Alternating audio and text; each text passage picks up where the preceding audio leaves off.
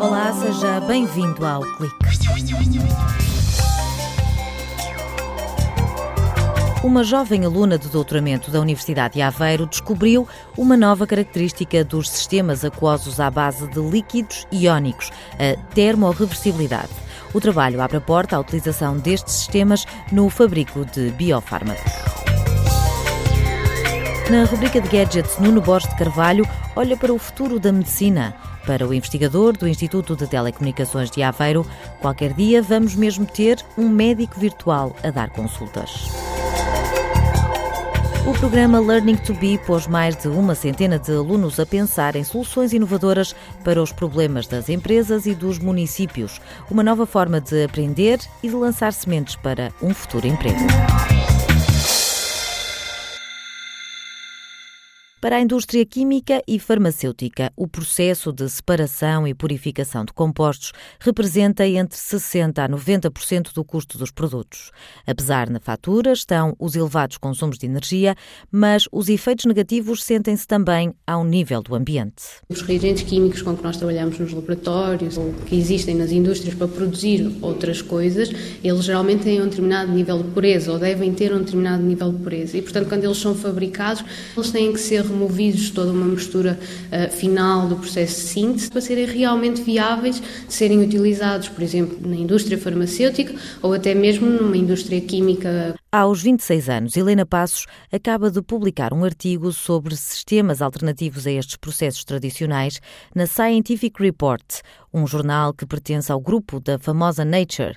A cientista do CISECO, que trabalha com líquidos iónicos, explica porque é que eles são interessantes para a indústria. São de rápida separação, não necessitamos utilizar eh, solventes orgânicos, portanto precisamos utilizar a água por exemplo, como principal composto, e isto introduz um caráter a estes sistemas mais simpático, tanto para os compostos que nós pretendemos uh, extrair, purificar uh, através da sua aplicação, como também para o meio ambiente. E cada líquido iónico vai conferir propriedades diferentes nestes sistemas, e portanto nós podemos, através da seleção do líquido iónico, dar a estes sistemas características mais favoráveis para o nosso objetivo final. Os líquidos iónicos são como a água e o azeite, ou seja, são formados por duas fases líquidas, ambas ricas em água, que não se misturam.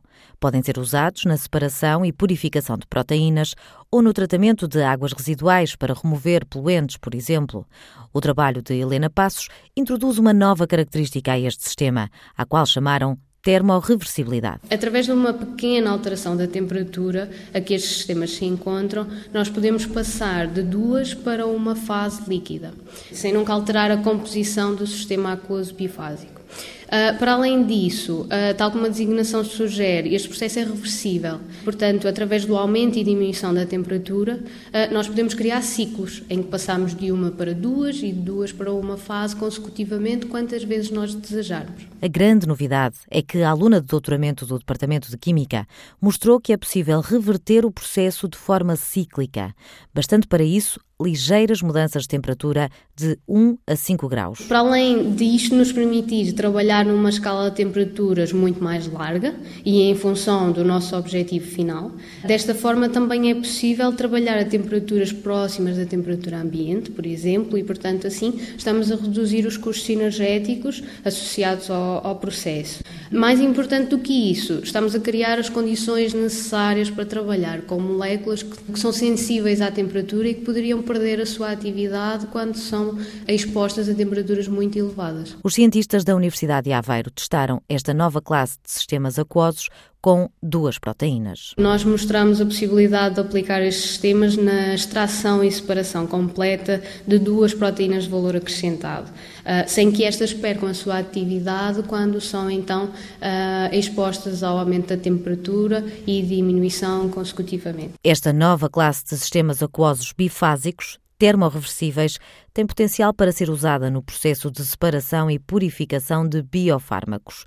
São moléculas naturais usadas no tratamento de várias doenças e que atualmente custam entre milhares a milhões de euros por grama.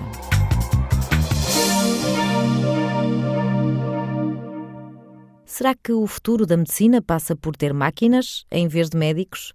Pois nos casos mais simples, Nuno Borges de Carvalho, investigador no Instituto de Telecomunicações de Aveiro, acredita que os sistemas de informação podem mesmo poupar tempo aos clínicos e aos doentes. Boa tarde, hoje na rubrica de gadgets venho falar do futuro, digamos, do médico. Eh, do futuro do médico no sentido eh, mais genérico, eh, em que grande parte das vezes que uma pessoa se dirige a um médico de clínica geral, o que o doente faz é, é, é basicamente dar informação de qual é o seu estado, quais são os seus sintomas. O médico depois integra essa informação com a auscultação, por exemplo, do, do doente e, e produz um diagnóstico. Ora, se nós, neste mundo de sistemas de informação e comunicação, passarmos a ter toda essa informação numa grande base de dados, num conceito chamado Big Data, eh, se calhar eh, para aquelas coisas mais simples, eh, eu poderei ter um médico virtual no sentido de que eu digo a uma máquina onde é que me dói, como é que me dói, quais são os meus sintomas. A máquina pode-me fazer uma pequenina análise sanguínea, tira-me a tensão arterial, pode-me auscultar uh, e pode-me dar um primeiro uh, diagnóstico, uh, muito soft, obviamente.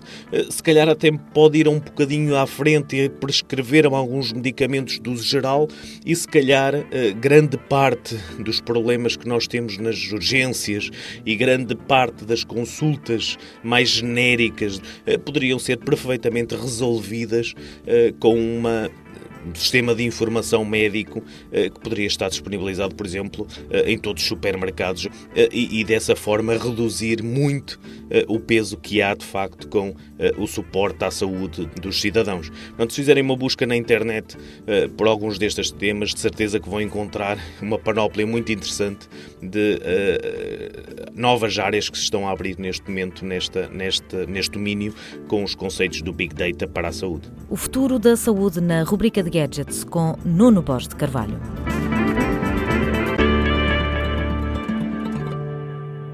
Esqueça a sala de aula tradicional onde o professor ensina e o aluno aprende.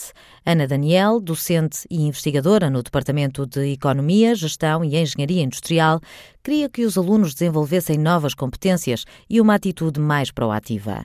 Foi dessa vontade que nasceu o projeto Learning to Be, inspirado nas práticas de Design Thinking. Os alunos experimentarem atividades, de eles próprios construírem o seu próprio conhecimento e não tanto serem as aulas tradicionais em que o professor ensina e o aluno está sentado a adquirir eh, os conhecimentos.